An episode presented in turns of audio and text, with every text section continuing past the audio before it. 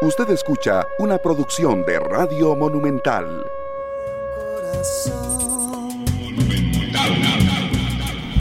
¿Qué tal Costa Rica? Muy buenos días, ¿cómo están?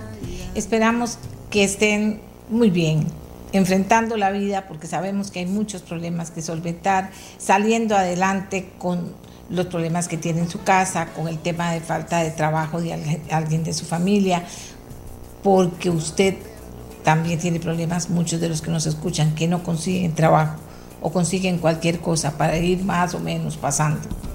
Esa es una parte también, los empresarios pequeños, pequeñitos, medianos, en situaciones difíciles, muchos empresarios grandes en situaciones difíciles, porque este país está en una situación económica muy grave. Y en medio de eso, y saliendo de un pico de COVID, eh, nos, nos anuncian en el mundo y se están tomando decisiones en el mundo, esto es una verdad, no haga caso de otra gente que le dice otra cosa. Abra, lea, lea en los lugares que tiene que leer o sea, no lea en que alguien le manda un chisme, sino que lea en los lugares que tiene que leer. Y si ese chisme dice, es que nos están engañando por esto, lo otro, busque información eh, verdadera, fidedigna de lo que está pasando. Y sí hay preocupación en el mundo por la variante Delta del COVID. Hay una gran preocupación en el mundo.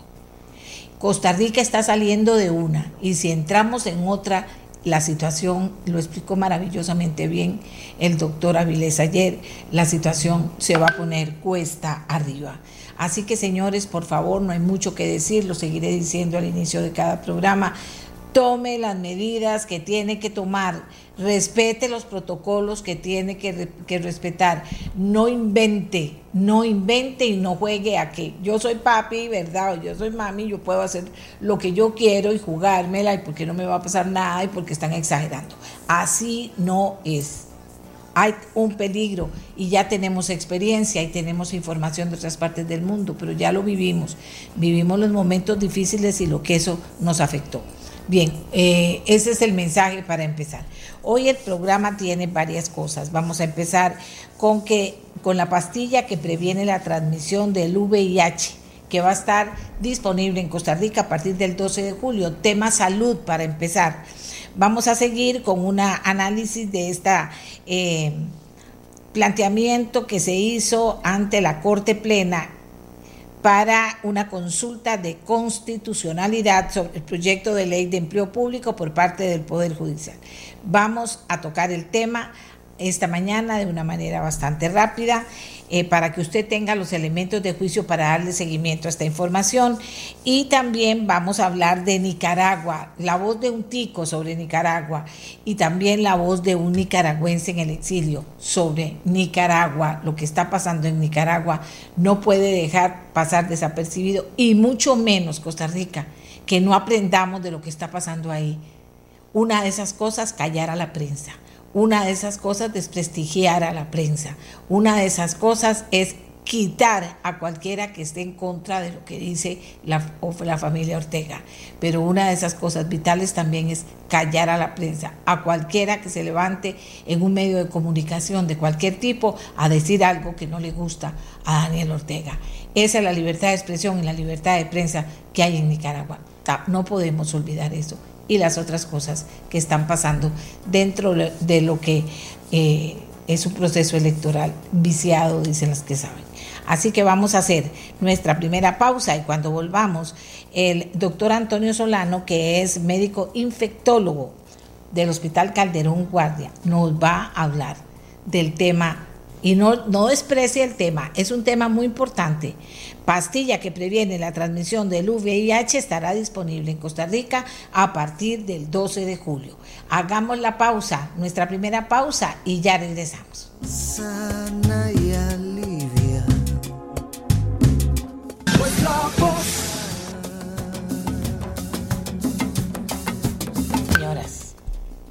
pastilla que previene la transmisión del VIH estará disponible en Costa Rica a partir del 12 de julio. Y ya comenzaron a hacerme las preguntas, VIH, pero si eso ya no, ya no existe, ¿qué fue eso del VIH? ¿Qué es eso de una pastilla para eh, prevenir la transmisión del VIH? ¿De qué se trata? No entiendo, me dicen las personas. Yo le pedí al doctor Antonio Solano, médico infectólogo del Servicio de Infectología del Hospital Calderón Guardia, que nos ayudara con el tema que nos ayudara como, bueno, hablando de esto, pero vea la pregunta hablando de esta pastilla y por qué hay que prevenir el, VIH, como tantas otras cosas, eh, en el campo de la salud. Para, eh, pero nos surge una pregunta del público que está escribiendo que dice, pero ¿qué es eso? Eso ya no estaba, eso no pasa nada con el VIH. Doctor, ¿nos puede ubicar rápidamente ahí para luego hablemos de la pastilla y, de la importancia que tiene? Gracias y buenos días. Eh, muy buenos días, sí, muchas gracias. Bueno, el VIH sigue siendo una enfermedad muy importante a nivel mundial, eh, que tal vez pasa desapercibido, pero lamentablemente en nuestro país sigue existiendo un número ascendente de, de casos, de diagnósticos. Solo un ejemplo, hay nosotros en el Calderón Guardia mensualmente tenemos 25 personas nuevas diagnosticadas por mes, entre 20 y 25. Por lo tanto, sigue siendo una enfermedad muy importante. Y en América Latina, uno de los problemas mayores es que la persona acude ya en una forma tardía su diagnóstico. Ya cuando hay una enfermedad oportunista, lo que hace más grave y difícil su abordaje. Claro, porque todavía existe aquel mito de que, por favor, que no sepan que tenga VIH, ¿verdad? Por supuesto, porque se, sigue teniendo una serie de, estigmas, tabús, y entonces la persona pues prefiere que nadie se entere por, por la ignorancia de que eso se me puede transmitir por comer en la misma mesa o que estemos juntos en una en una reunión, en un mismo sitio. Entonces sigue habiendo mucha desinformación sobre, sobre el tema y sobre las formas de transmisión y sobre los riesgos en que, que una persona lo pueda adquirir. Formas de transmisión, doctor. Bueno, la número uno a nivel mundial es la vía sexual. Eh, número dos, en países, eh, va variando y hay zonas de diferentes países, es por uso de y compartir eh, drogas intravenosas. En menor escala, eh, la transmisión que llamamos vertical, que es la transmisión madre a hijo, pero que se sigue presentando y sigue siendo muy importante en diferentes partes del mundo. Igualmente nosotros eh, por lo menos uno, dos, tres por año seguimos teniendo. Estuvimos en un momento eh, de no tener ninguno, pero siempre hay alguna, alguna transmisión vertical. Y menor, muchísimo menor, es eh, algún trabajador de la salud que se pueda infectar. Doctor, ¿hombres y mujeres pueden contraer la enfermedad? Sí, claro. Eh, igualmente. Eh, de, región a región varía eh, el porcentaje, pero mundialmente más o menos 50% son hombres, 50% mujeres. En nuestro país predomina una relación 4, 5 a 1, hombre-mujer. Bien, doctor, cuando damos esta noticia, eh, de inmediato, de inmediato decimos, y yo creo que esto es importante, pastilla que previene la transmisión del VIH estará disponible en Costa Rica a partir del 12. Debe acompañarse de preservativos para disminuir las probabilidades de transmisión en el 95%. ¿De qué estamos hablando? De una pastilla que se toma, que, que, que si solo tomo la pastilla no puedo decir que ya me vacuné y no me va a pasar nada, de por qué debo también usar el preservativo, ¿cómo funciona esa parte? Bueno, sí, esto, esto se le llama internacionalmente, se le llama PrEP, profilaxis preexposición, y es parte de todo un, de un abordaje de salud pública de prevención de adquisición de la enfermedad. Este el PREP desde hace ya unos ocho años en Estados Unidos se implementó Luego la OMS, a partir de la, la Organización Mundial de la Salud, perdón, desde el 2015, lo promueve como parte de un programa integral de prevención de la transmisión. Y pues sí, tiene que tener una serie de medidas eh, importantes para criterios de inclusión y criterios para eh, tomarse el medicamento eh, como parte, como lo decía usted, de, de, de, una serie de medidas como ha sido el preservativo. Bueno, porque este medicamento no solo va a prevenir, bueno, previene solo la transmisión del VIH, pero además el preservativo ayuda en la prevención de otras patologías de transmisión sexual, sífilis, gonorrea, clamidia, que esta pastilla no va a prevenir. O sea, es parte de un componente integral de abordaje en salud pública. Doctor, cuando hablamos de esto, antes, para decirlo con todas las palabras, no, esto solo le pasa a los, homosexuales. Esto luego cambió y se fueron dando informaciones de, cómo podía afectar a otra gente. Pero ahora hay mucha gente de qué edad. Hay gente joven que no tiene clara la situación, hay gente joven que podría tener acceso a la pastilla. ¿Cómo está el tema con el tema de los jóvenes?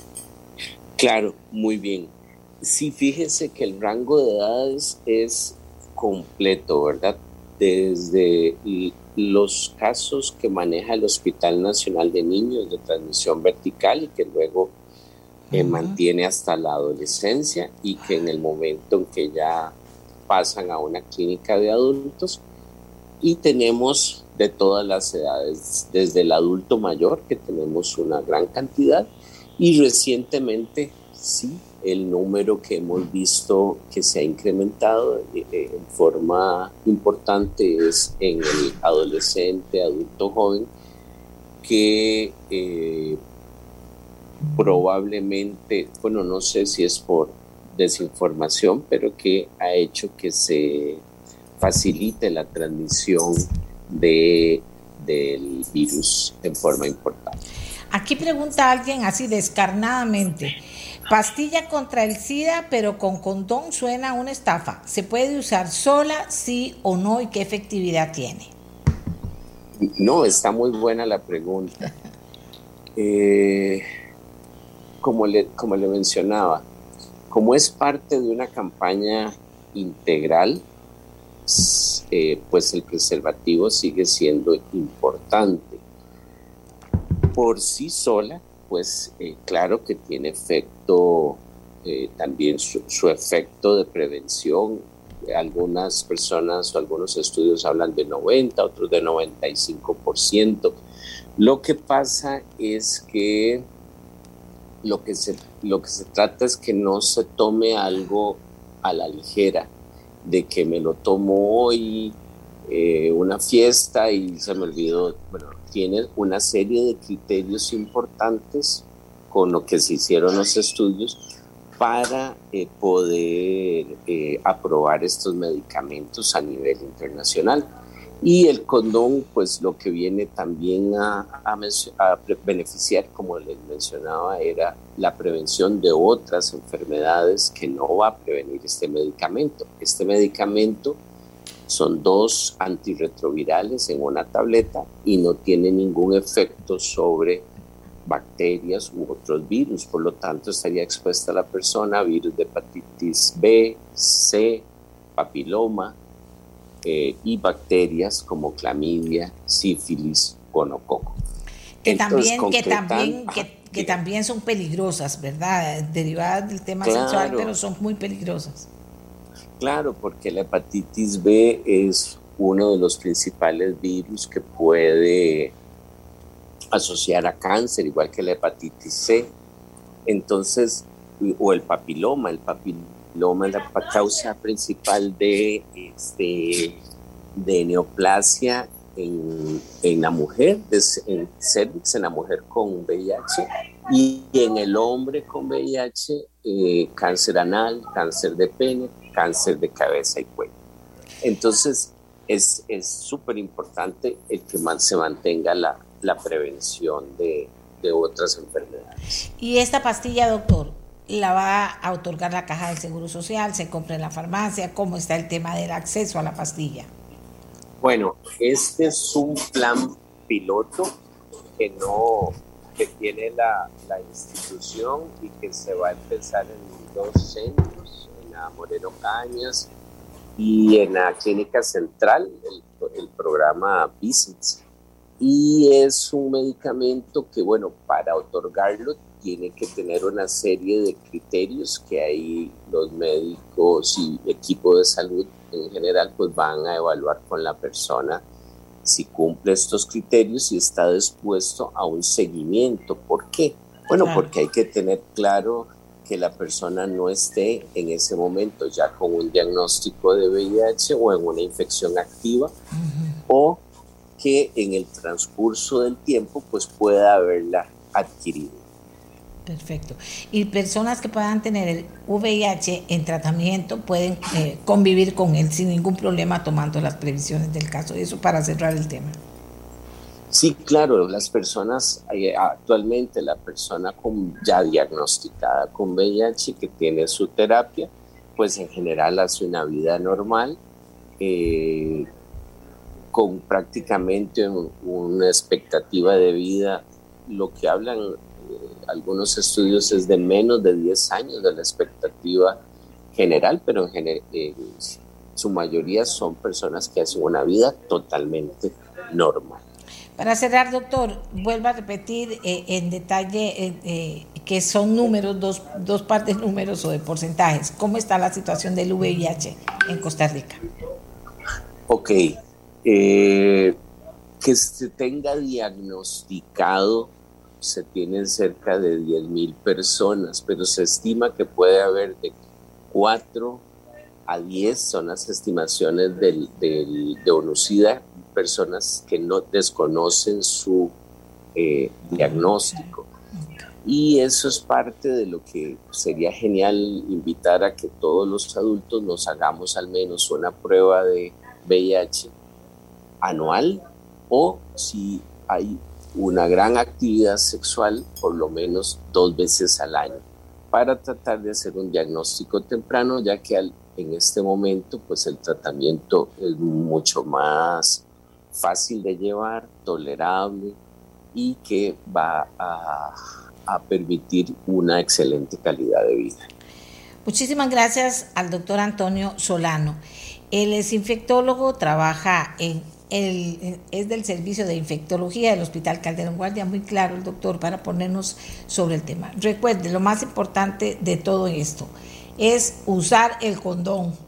Eso es muy importante, no se olvide de eso y no comience, no comience con cuentos, ¿verdad? O sea, eso es casi como la, como la vacuna si se usa bien usado. Y el tema de la, de la enfermedad sexual, pues de cualquier tipo de enfermedad sexual, si usted está bien educado, también puede evitar contagiarse o contagiarla. Así que le agradezco mucho al doctor Solano.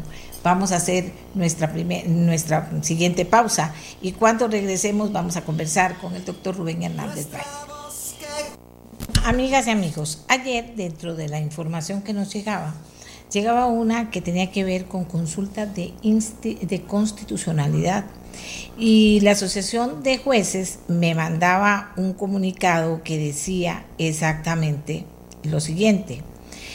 En sesión de corte plena de hoy 30 de junio, o sea, ayer, se decidió por unanimidad plantear por primera vez en la historia democrática de Costa Rica una consulta de constitucionalidad sobre el proyecto de ley, en este caso de empleo público, por el Poder Judicial. O sea, el Poder Judicial la plantea. La independencia judicial y estabilidad democrática es lo que se debate en este proyecto, agrega los jueces en este comunicado de prensa que hacen. De inmediato llamo al doctor Rubén Hernández Valle, abogado constitucionalista, lo conocemos muy bien ustedes y yo aquí en el programa, para que nos ayude a interpretar qué es una acción de inconstitucionalidad, es correcto que es por primera vez en la historia democrática del país, cuáles son los escenarios en relación al tema de empleo público y por qué es tan contundente el tema si dicen que es la primera vez que se hace en Costa Rica eh, que es por qué es tan importante la aseveración de que la independencia judicial y la estabilidad democrática es lo que se debate en este proyecto. Digo, wow, ¿Qué dice usted, don Rubén, que sabe y estudia el tema? Buenos días. Buenos días, doña Amelia. Vea, la consulta legislativa de constitucionalidad está prevista en los artículos 98 y siguientes de la Ley de la Jurisdicción Constitucional. Es una institución que originalmente nació en Francia únicamente para los proyectos de reforma constitucional y lo que en Francia llaman las leyes orgánicas. Posteriormente, en la Constitución Española del 78 se extendió su competencia a los proyectos de ley ordinaria. En España estuvo vigente durante cinco años. En 1983 fue reformada la Constitución para eliminar esa consulta facultativa de los proyectos ordinarios. Curiosamente, es la única reforma parcial que tiene la Constitución española del 78 porque en España se reveló un instrumento de filibusterismo político que entraba al funcionamiento de las Cortes. Bueno, nosotros en 1989, inicialmente el proyecto contenía el texto semejante al, a la Constitución francesa, salvo que no nos referíamos a las leyes orgánicas, porque en Costa Rica no existen las leyes orgánicas con una categoría eh, normativa superior a las leyes ordinarias como se ocurre en Francia.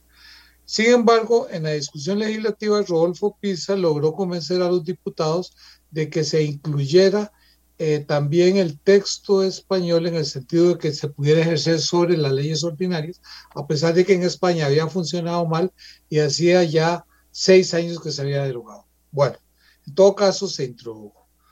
Eh, ¿qué, ¿qué, significa la, la ley? ¿Quiénes están legitimados? ¿Quiénes pueden hacer la consulta?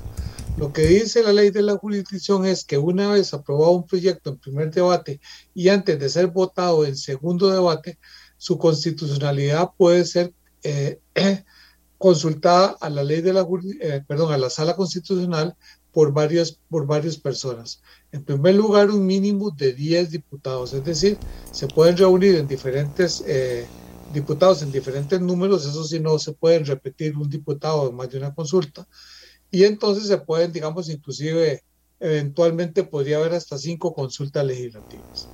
En segundo lugar, están legitimados la Corte Plena, el Tribunal de Elecciones la Contraloría General de la República, pero única y exclusivamente cuando el proyecto de ley en alguna forma, en forma directa o por sus efectos, pueda invadir sus competencias constitucionales.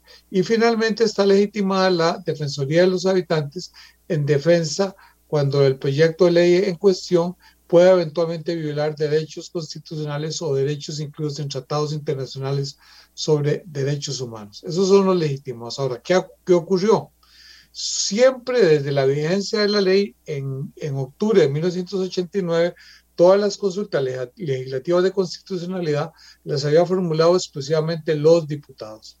Por primera vez ayer, algún, uno de los órganos legitimados al efecto, en este caso la Corte Plena, decidió ejercer ese derecho y presentó una consulta legislativa de constitucionalidad porque considera que la ley de empleo público violenta eh, el principio de la independencia judicial en cuanto eh, establece reglas comunes en toda la materia de empleo público.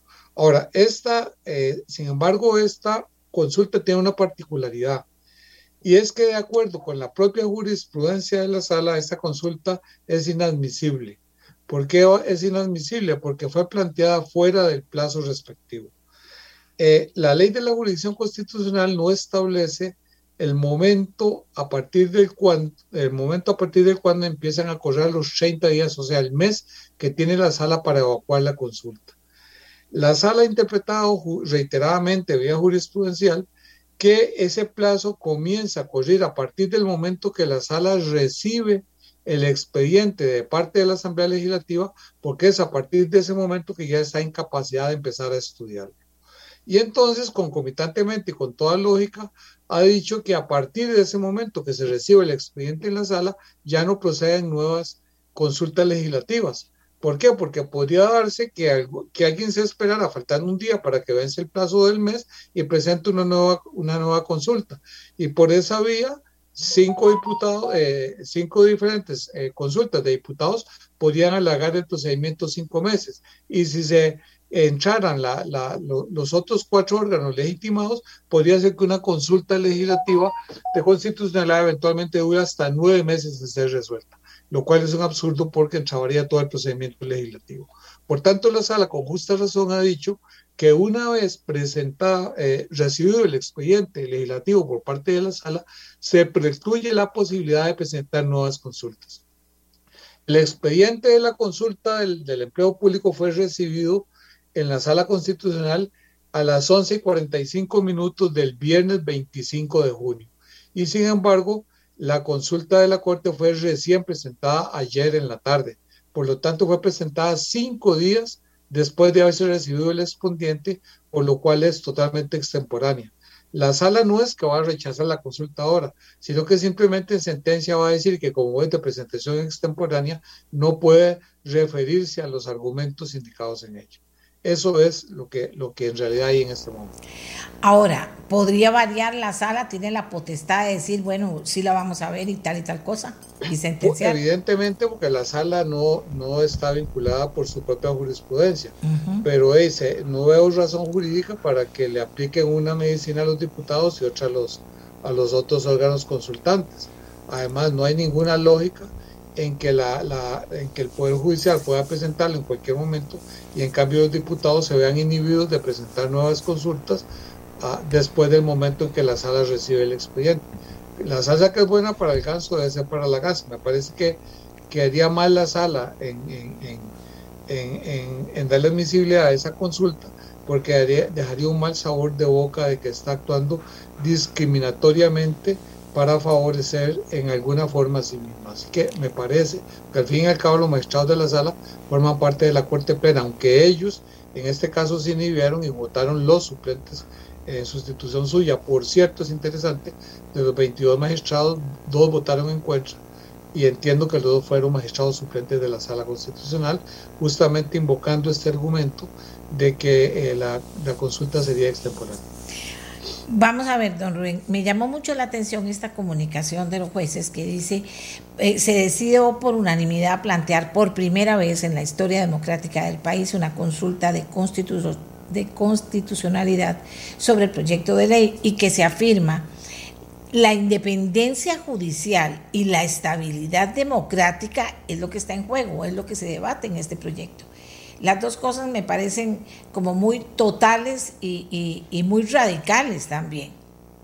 No, es una forma de enmascarar que quieren mantenerlos, seguir manteniendo los privilegios salariales que tienen, tener con un régimen que otorga privilegios, quieren huir del salario global, continuar con el salario, con el salario mixto, es decir, el que, el que se aumenta por pluses, etcétera, y simplemente vea los argumentos que hace esa, esa consulta que tiene 101 páginas, básicamente son los mismos que ya la Corte invocó cuando la ley de, de fortalecimiento de las finanzas públicas, en que, la, en que la Corte invocó que no se le podía aplicar esa ley porque se violaba la independencia judicial y se violaba el principio de la división de poderes. Palabras menos, palabras menos es lo mismo que dijeron entonces, solo que referido a la ley de empleo público. La sala en su momento dijo que no, que eso no, no violaba la independencia judicial ni el principio de la división de poderes, porque el Estado era uno solo y todos los órganos están sometidos a las normas y principios constitucionales en materia tributaria. ¿Por qué? Porque existen normas constitucionales en materia tributaria y en materia fiscal que establecen principios uniformes para todos. Y en materia de empleo público hay un artículo, el 191, que es aplicable a todos los servidores del Estado y además el 156, que está en el capítulo del Poder Judicial, dice que la Corte nombra a los, a los funcionarios y servidores judiciales, dice sin perjuicio de lo establecido en esa constitución para el servicio civil, con lo cual está reenviando directamente a que los eh, funcionarios y servidores del Poder Judicial están también sometidos al régimen de empleo público sancionado en los artículos 191 y 192 de la Constitución. Creo que es una, es una discusión que ya se dio. No creo que la, que la, que la sala vaya a cambiar de criterio, porque es, aunque puede hacerlo, evidentemente, porque, pero básicamente es la misma integración de la, de la vez pasada. Aquí dice don Carlos Calvo Gutiérrez que nos escribe. Doña Amelia, buenos días. Ese cuidado del que se habla debería haber existido siempre y no ahora en que se ven comprometidos. Además, el análisis de la sala no sería juez y parte. No, bueno, eh, lo ideal sería que la sala estuviera fuera del Poder Judicial y fuera un órgano independiente. en alguna medida sí, pero se supone que no, porque los magistrados eh, titulares se inhibieron de votar en, en, la Corte Plena todos los asuntos relativos a la ley de empleo público y eh, han votado los magistrados suplentes. Ahora, este, los magistrados suplentes no han, no han en, ninguna forma han adelantado criterio. El único que adelantó criterio y por eso tuvo que, que excusarse fue Fernando Cruz, el presidente de la Corte, que es también integrante de la Sala Constitucional. Él adelantó criterio en contra de la ley de empleo público, no solo en las sesiones de Corte Plena, sino también en los diversos medios de comunicación. Entiendo que en su programa lo hizo. Entonces él, lógicamente, se tuvo que, que excusar y se nombró un, una magistrada suplente en su, en su lugar. Entonces, este, en teoría, en teoría, este, no hay, eh, no, no son juez y parte, pero eso es muy difícil de, de poder, digamos, valorar, porque en última instancia lo que se decida va a favorecer directa o indirectamente a los magistrados que van a, concurrir con su voto a evacuar la consulta. Esto que también dice don Carlos Calvo Gutiérrez, ese cuidado del que se habla y esa preocupación debería haber existido siempre y no ahora en que se ven comprometidos. Se está refiriendo a, los jueces. bueno, es, ellos consideran, no, lo que pasa es que es la primera vez que la Corte Plena considera que un proyecto de ley específico atenta contra su independencia judicial y a sus prerrogativas constitucionales. Me parece que es, es interesante, es inédito, inédito y ojalá lo siga ejerciendo en el futuro en otros proyectos de ley que son tal vez más importantes y que no tienen que ver exclusivamente con privilegios de orden salarial. Sí, porque cuando la independencia judicial y la estabilidad democrática están en juego, realmente, don Rubén, me parece a mí que estas aseveraciones son muy peligrosas. Eh, eh, ¿Verdad? Debería... debería... la, verdad es que ni está en juego la estabilidad democrática ni la independencia judicial, ninguna de las dos cosas. La, estabilidad democrática es un concepto mucho más profundo, más grande y, eso solo se vería afectado por, por situaciones muy graves. Dichosamente, desde el 49, solo en el 55, tuvimos peligro de la estabilidad democrática por una invasión al territorio nacional. Fuera de eso, no ha estado en peligro la estabilidad democrática y luego la independencia judicial es una cuestión simplemente de, concepto, del concepto que tiene la Corte Plena de que la independencia judicial eh, les otorga una especie de soberanía limitada que los, que los hace, eh, que les otorga un autogobierno en materia de empleo público. En mi concepto están equivocados porque la Constitución dice lo contrario. Pero esos, esas son palabras altisonantes, vacías de contenido, que jurídicamente no dicen nada. Bueno, don Rubén, para cerrar, ¿qué le preocupa especialmente sobre el tema? No, ella, a mí lo, yo lo único que no me preocupa, yo creo que eh, las otras tres consultas, bueno, la tercera está planteada exclusivamente sobre el tema de la objeción de conciencia. Ese es un tema en realidad ajeno a la ley de empleo público, así es que la sala puede ahí decir lo que quiera, que eso no afecta a la ley. De las otras dos consultas hay cuatro temas hay algunos temas en que llevan razón, en que más bien ayudan a mejorar la ley porque eliminan excesos eh, o, digamos este, prebendas que se le dieron en determinado momento a ciertos diputados populistas para lograr, para evitar que continuaran eh, este, filibusteriando, eh, haciendo filibusterismo del proyecto. Entonces hay dos o tres normas que está bien que declaren constitucionales porque en realidad son excesos. Pero hay cuatro puntos que sí deberían mantenerse, que son, digamos, el corazón, la raíz del proyecto. En primer lugar, la posibilidad que tiene la Asamblea y que ya la misma sala había dicho en la consulta de la ley de fortalecimiento fiscal, en el sentido de que la Asamblea Legislativa tiene amplia discrecionalidad para regular el contenido de las convenciones colectivas en el sector estatal.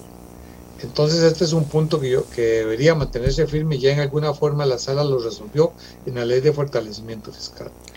El segundo tema tiene que ver con eh, la más importante, y aquí entra lo que dice la Corte Plena, es la exclusión de las, de las diferentes instituciones de la aplicación de la ley de empleo público.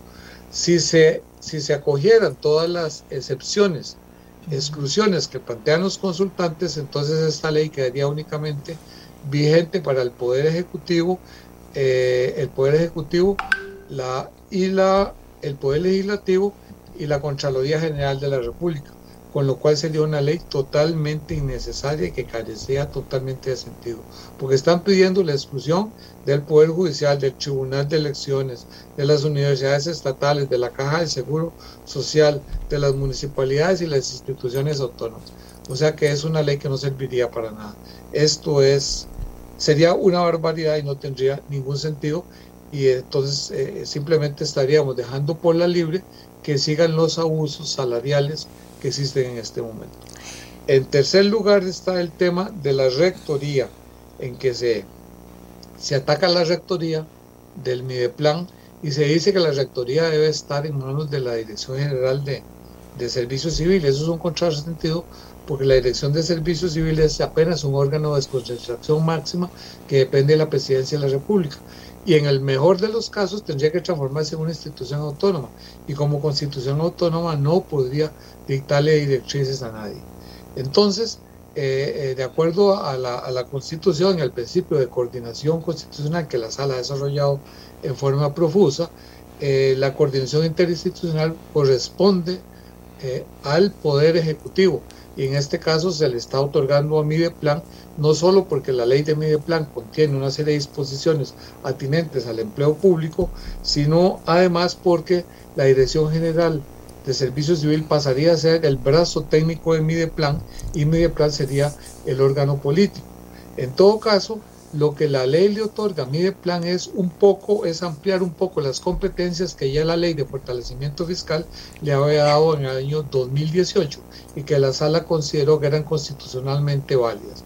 Es decir, no le está dando la facultad de escoger quién trabaja, de elegir quién trabaja, de sancionarlos, de despedirlos, como han dicho eh, irresponsablemente algunas personas que va a ocurrir con el Poder Judicial. Simplemente lo que va a hacer mi plan es dictar directrices, es decir, eh, normativas, es decir, pautas generales sobre cómo deben aplicarse los principios del empleo público contenidos tanto en la Constitución como en esta ley de empleo público. De manera que ese es otro tema importante. Y el cuarto tiene que ver con el tema del transitorio 11, en el cual están diciendo que es inconstitucional el hecho de que aquellos servidores que deben a un salario menor a la categoría en que serán calificados eh, eh, mantengan el salario compuesto y no se les pase de una vez a la, al salario global.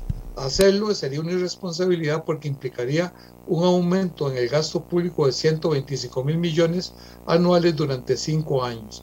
Es decir, si una de las finalidades básicas de esta ley es contener el gasto público y cuando la ley ya esté, si entra en vigor tal y como está concebida hoy día con el texto actual, va a producir un cambio de cuatro, va a producir un ahorro anual de 495 mil millones, que es el 1.14, si mal no recuerdo, del PIB.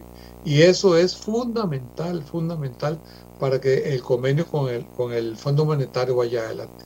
Si esta ley por alguna razón fracasa, la sala constitucional lo devuelve y dice que tiene vicios insalvables, de prácticamente tenemos que decirle adiós al convenio con el Fondo Monetario y eso significa pura y simplemente que el mercado se, se encargará de resolver el déficit fiscal vía inflación, con lo cual posiblemente en tres o cuatro meses tendríamos el tipo de cambio a 800, 900 colones. Ya todos sabemos que el peor impuesto que hay eh, la inflación porque golpea más a los que menos tienen. De manera que la sala está ante un, un reto histórico muy importante de esta decisión puede, puede eh, estar la decisión de que haya o no convenio con el Fondo Monetario y de que se inicie el camino hacia el saneamiento de las finanzas públicas. Finalmente se me olvidaba decirte que eh, dos de las tres consultas también invocan vicios procedimentales, pero muy superficialmente y, simplemente están, eh, se ve que, los, que quienes hacen la consulta son personas que están un poco eh, molestas porque fueron precisamente sus mociones las que eh, fueron eh, incluidas todas, es decir, había varias mociones, 10, 15, 20 mociones sobre el mismo artículo y sobre el mismo tema, lo lógico es que el presidente las fundiera en una sola y que luego tuvieran la posibilidad de defender una sola persona para no perder tiempo. Pues alegan que a cada uno, a pesar de que era el mismo texto, tenía derecho a hablar cinco minutos, lo cual debería ser un desperdicio de tiempo y va contra los principios de celeridad y eficiencia que debe presidir el, procedimiento parlamentario.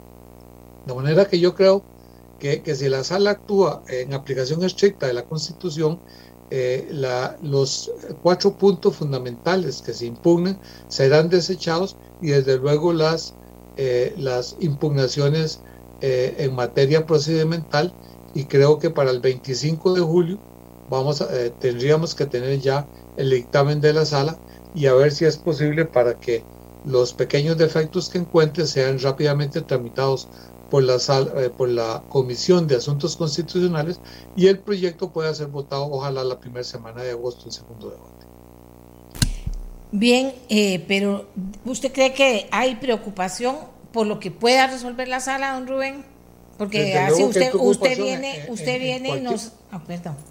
Perdón, cualquier ciudadano preocupado por las finanzas públicas tiene que estar muy preocupado porque una sentencia de la sala si descarrila esa ley, y eso es como, es como prácticamente como, como un dominó, se traería abajo el convenio con el Fondo Monetario y si se viene abajo el convenio con el Fondo Monetario, como dije anteriormente, y el mercado se va a resolver el problema del déficit fiscal.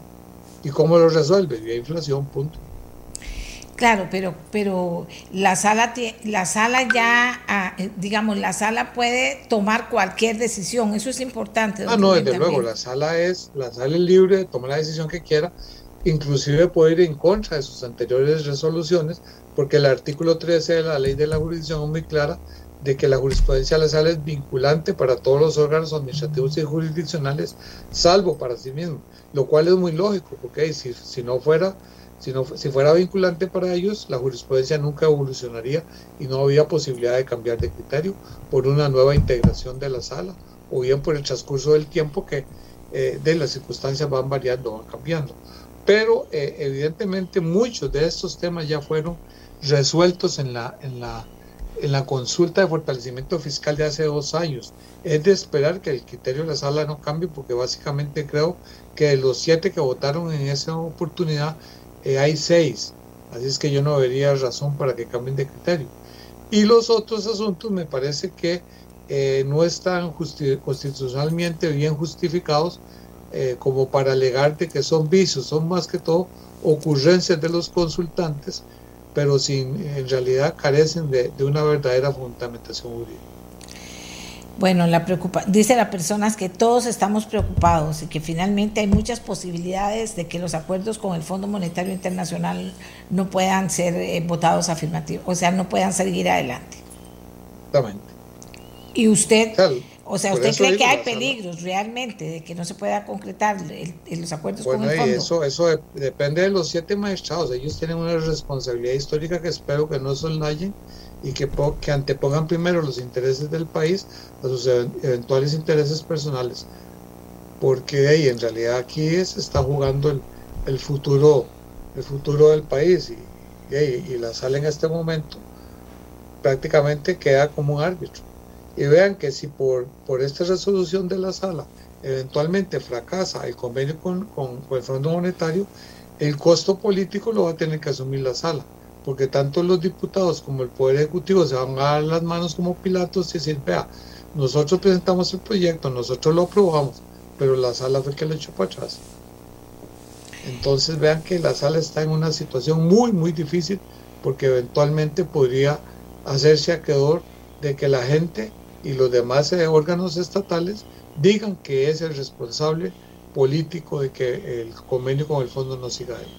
Y entonces julio se convierte en un mes que empieza el día de hoy importantísimo, don Rubén. Importantísimo porque el 25 de julio tienen que tener el, el dictamen, porque recibieron el 25 de junio, entonces tienen un mes de plazo hasta el 25 de julio. Como es feriado, se extiende hasta el 26. Y, y dígame una cosa, don Rubén, eh, eh, vamos a ver, yo sé que estas cosas nos pueden decir como si fueran fáciles y dos más dos, cuatro, pero es suficiente tiempo por la importancia y trascendencia que tiene. Es que la ley dice que tiene un mes, vea que la de fortalecimiento, esta no es tan compleja. Vea que la, que la ley de fortalecimiento fiscal, que sí era muy compleja, porque tenía aspectos, digamos, financieros, contables, tributarios, esa ley de la sacaron perfectamente en un mes. Si sacaron esa ley en un mes, esa consulta está con mayor razón que en realidad son cuatro puntos y algunos de ellos ya la sala ha avanzado. Entonces, básicamente mucho es tomar parte de, la consulta de la ley de fortalecimiento fiscal y adaptarlas a este caso concreto. Yo creo que, que hay suficiente tiempo para que, para que rindan el dictamen. Bueno, dice, eh, aquí una persona dice, pues me parece mucha ligereza eh, advertir ese tipo de cosas de parte de los jueces. Es terrible, dice don Alejandro. Pero mucha gente me está hablando del tema, y eso es importante, magistrado suplente. ¿Están menos preparados, más preparados? ¿No sería suficiente un mes para ellos? ¿Cómo esa figura del magistrado suplente garantiza pues la experiencia necesaria para tomar esa decisión tan importante? Vea, lo lógico, lo ideal sería que fueran los siete magistrados titulares. Desgraciadamente en este caso no se puede, es inevitable que haya un suplente porque eh, uno de los magistrados titulares adelantó criterio. Y cuando alguien adelanta criterio no puede formar parte de un colegio deliberante ni decisorio. Entonces, ¿Y el magistrado sabía que adelantar criterio podría significar eso? Digo, estoy preguntando con, de verdad, con yo creo que sí, porque a él lo que le interesaba era defender su posición eh, su posesión sobre, sobre la independencia judicial y él en alguna medida tenía que hacerlo porque era el presidente de la Corte Plena. Y como presidente de la Corte Plena era el vocero de la Corte Plena. Y si la Corte Plena tenía un criterio contrario a la ley el vocero tenía que expresarlo. Y lo expresó no solo en las decisiones de la Corte sino también en los medios de comunicación. De manera que eso era inevitable. Lo que, así, lo que a mí sí no me parece es un punto interesante es que me, estaban contando anoche que el magistrado instructor del caso es justamente el magistrado suplente, es una magistrada suplente. A mí me parece que la sala debería eh, asignar el, caso no a, a, la única magistrado suplente que hay en este caso, sino a un magistrado propietario por la importancia que tiene esta sentencia. Entonces yo sé que eso se hace por, por rifa, se hace por rifa y le tocó a la oficina de, don Fernando Cruz, pero al don Fernando Cruz no estar, entonces le va a tocar realizar, digamos, el borrador de resolución a la, a la magistrada suplente que lo está, está haciendo, supliendo durante sus ausencias. Pero a mí me parece que en este caso deberían hacer una excepción y deberían rifar el caso entre los otros seis magistrados titulares.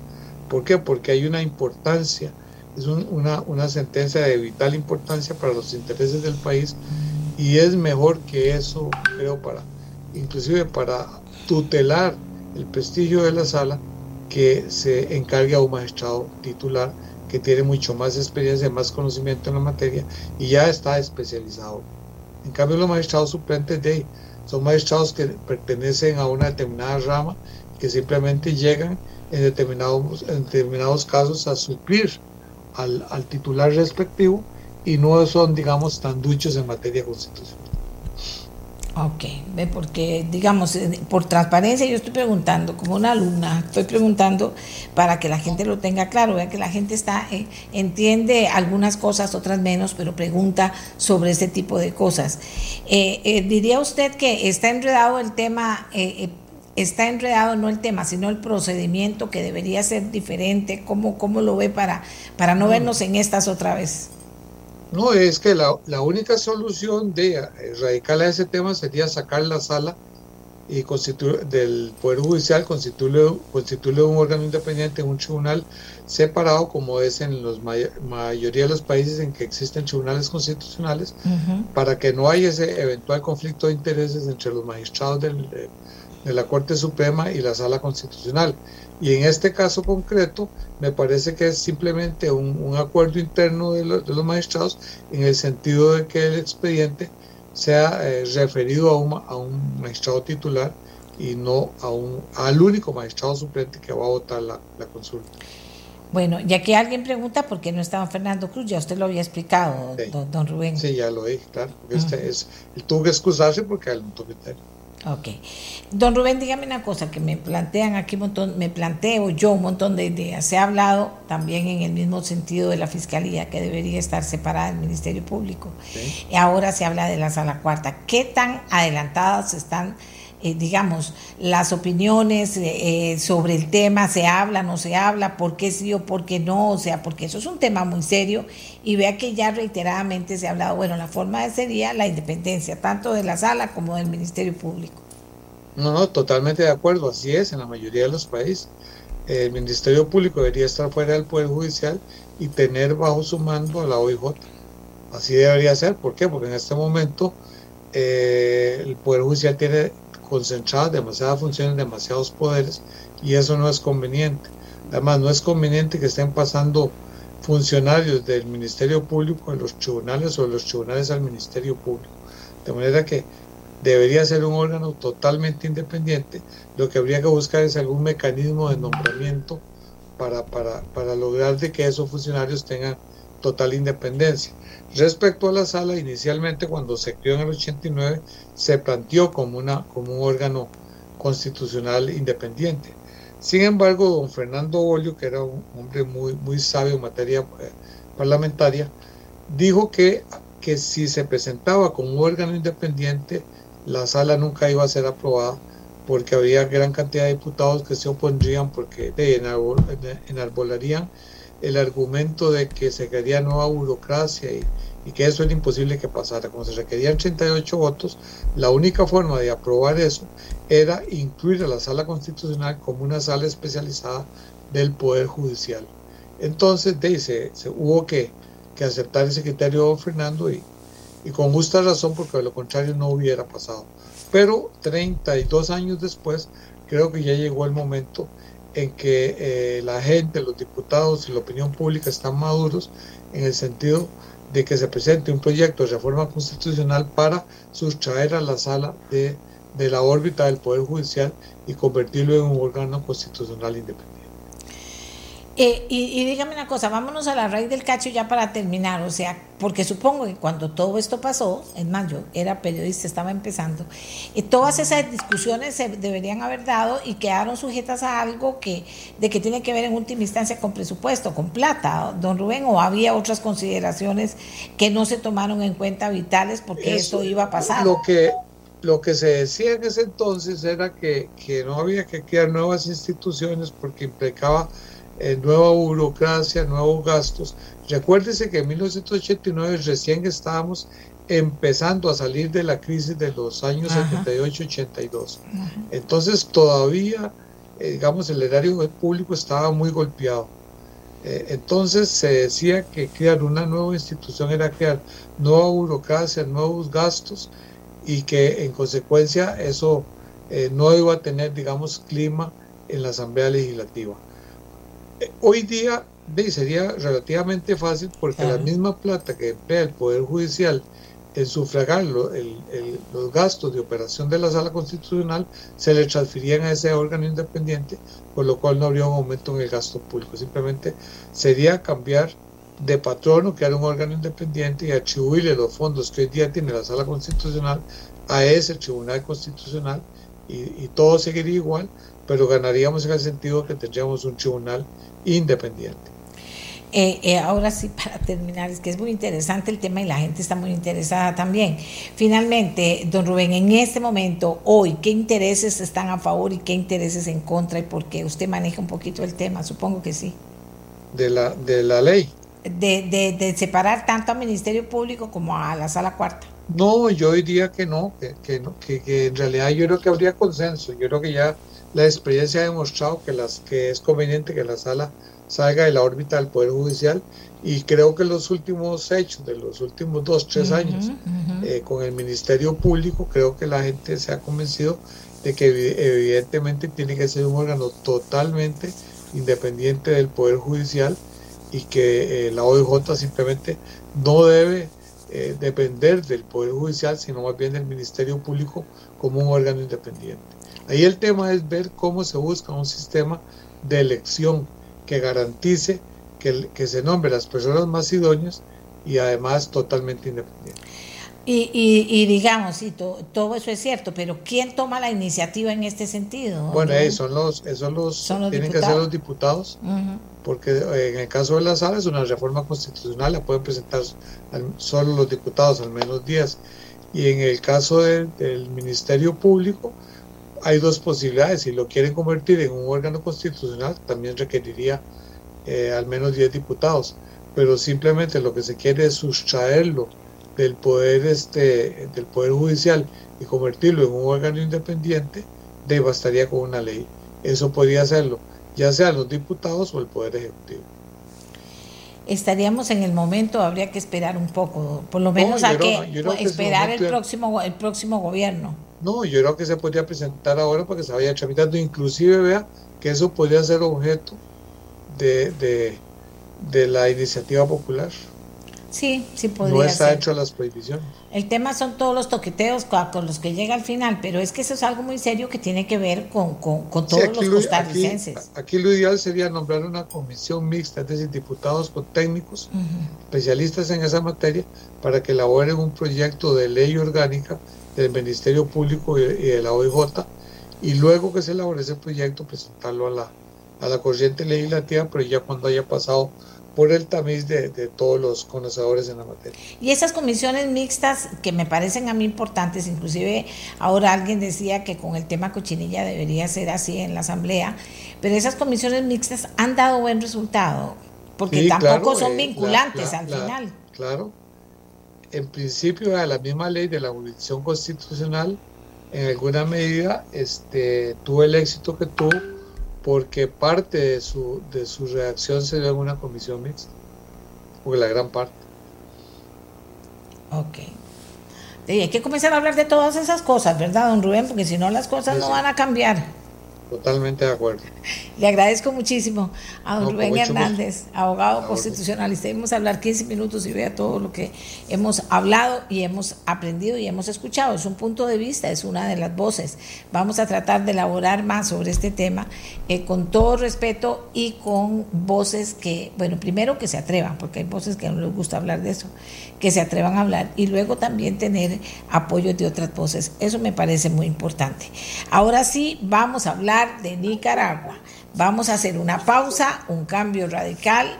Vamos a hablar de Nicaragua, Costa Rica. Si Costa Rica no aprende de lo que está pasando en Nicaragua, no sé qué va a pasar en Costa Rica, a ver qué se los digo, porque hay cositas ahí que pueden ser grandes, pero hay que verlas y determinarlas, que están ya pasando en Costa Rica y que nosotros no las vemos, y que en Nicaragua se ha vuelto esto de verdad, de verdad deprimente para la gente, pero además alcahueteado por medio de humanidad. Es que vean lo que pasa.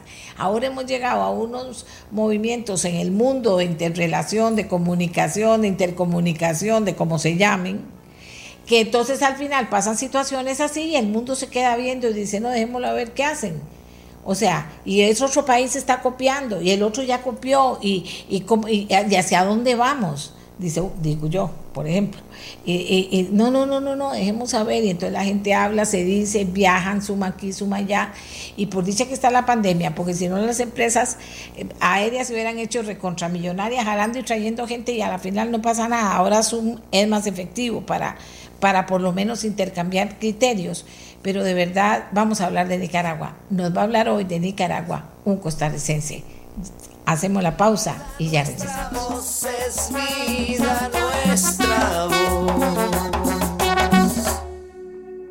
Voces, voces diferentes, voces preparadas, voces preocupadas, voces que plantean y, voces que se enfrentan a las que plantean algo. Esta es la riqueza que tiene este programa, son muchas voces y muy diferentes. Hoy quiero hablar de Nicaragua. Cada vez que leo lo que está pasando en Nicaragua, quiero hablar de Nicaragua para que sobre todo nosotros entendamos lo que está pasando y no hagamos como comenzamos a ver Venezuela, vean ahora cómo está Venezuela, vean ahora cómo está Venezuela. y nosotros no queremos eso. Y sobre todo como periodista, pues me preocupa muchísimo el tema de la libertad de prensa, me preocupa muchísimo cómo están callando a los opositores en una campaña política que nos asombra lo que está pasando, pero que se venía gestando desde hace tiempo todo esto que iba a pasar ahora. Bien, hay mucha opinión sobre el tema, usted puede hacerlo 8474-7474. Yo invité a una persona que está preparado para hablarnos de ese proceso que comenzó no sé cuándo. Él afirma que ya el 2007 se podría ver cómo se comenzó a gestar todo este proceso que nos tiene en este momento con eh, la oposición electoral detenida en la cárcel o con casa por cárcel, gente que ha salido de sus países, eh, tanto políticos de su país, tanto políticos como gente de la prensa, no hay medios de comunicación libres e independientes, no los hay, no pueden estar ahí, periodistas detenidos, en fin, está viendo uno eh, cosas que lo, lo, preocupan mucho. Y entender la génesis y entender el proceso de por qué se llegó a esto. Y también, o sea, si finalmente, y esto es finalmente, la comunidad internacional, como les decía hace un rato, alcahuetea esto aunque está viendo lo que va a pasar y después se asombra de que esto pase, no sé si también, bueno, pero Federico Tinoco es un doctor, él es odontólogo, pero también estudió sociología, además fue diputado expresidente de la Comisión Permanente Especial de Narcotráfico, trabajó duro en la legislación de la ley de fortalecimiento contra el terrorismo y también de la ley contra la delincuencia organizada. Yo le pedí a él, eh, yo le pedí a él que nos acompañara hoy para hablar de Nicaragua, qué es lo que ha estudiado, qué es lo que ha visto y también porque él he escuchado y he leído cosas que escribe donde eh, nos puede ubicar en eso que yo quiero, que es recordemos lo que pasa, qué está pasando, se puede hacer algo, no se puede hacer algo.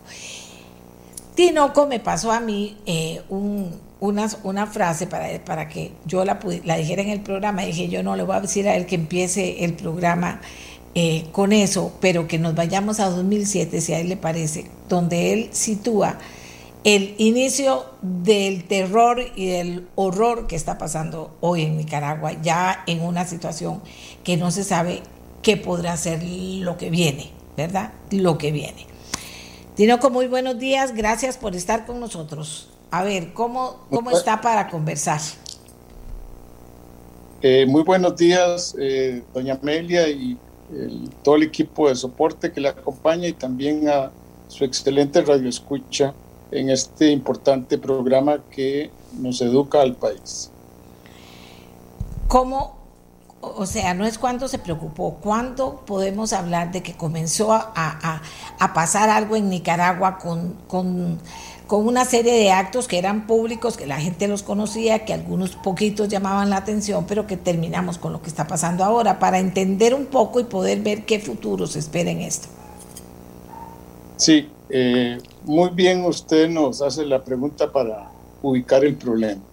Esto empezó en el 2007 con el reingreso de eh, don Daniel Ortega y su esposa Rosario Murillo, donde venían con una estrategia claramente planificada, al grado de que el fin justifica los medios en todo.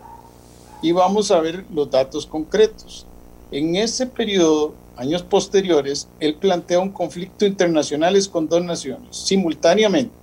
Vean la habilidad. Es decir, tiene, puede no detestarlo uno y no quererlo, pero tiene habilidad para ese maquiavelismo. Confrontación con Costa Rica por el río San Juan. Vuelve a reincorporar a Den Pastora con el que se había peleado por las armas, le paga salario y lo pone a hacer su trabajo. El drenaje del río San Juan, recordemos eso. Y con eh, Colombia, pues eh, soberanía marítima ampliada. Pero esos dos conflictos fueron para ocultar lo que él hizo en el Congreso. En el Congreso metió tres leyes, donde al final el ejército nicaragüense eh, no necesita consultarle al Parlamento ninguno de sus operativos, le puede informar. Pero quien dirige el ejército es el presidente de la República, pasó comandante en jefe, eso le dio tiempo para colocar militares en todo el gobierno civil y hoy lo que tiene ya termina todo ese proceso que lo tenía planificado y bien asesorado con inteligencia no existen divisiones de poderes, colocó sus eh, seguidores incondicionales, purgó el Frente Sandinista, ahora hay presos varios candidatos que provienen de, del Frente Sandinista y los persiguió. Entonces tenemos un país donde él controla todos los poderes y destruyó la prensa independiente. Entonces ya con eso eh, es un hito para arrancar qué tipo de presidente tenemos al frente. Y cuando un presidente llega al nivel represivo que se dio en el 2018, de abrazarse con los grupos paramilitares, que en todas las noticias salió que habían sido algunos hasta delincuentes sacados de las cárceles, dirigidos por militares para reprimir a su pueblo, ¿qué pueden esperar la comunidad internacional? Que lo dejó definitivamente hacer lo que quisiera en la hermana República eh, de Nicaragua, con los efectos que eso tiene colaterales para Costa Rica. Una gran exportación de nicaragüenses que vienen huyendo de la represión, otros que vienen por la situación de miseria.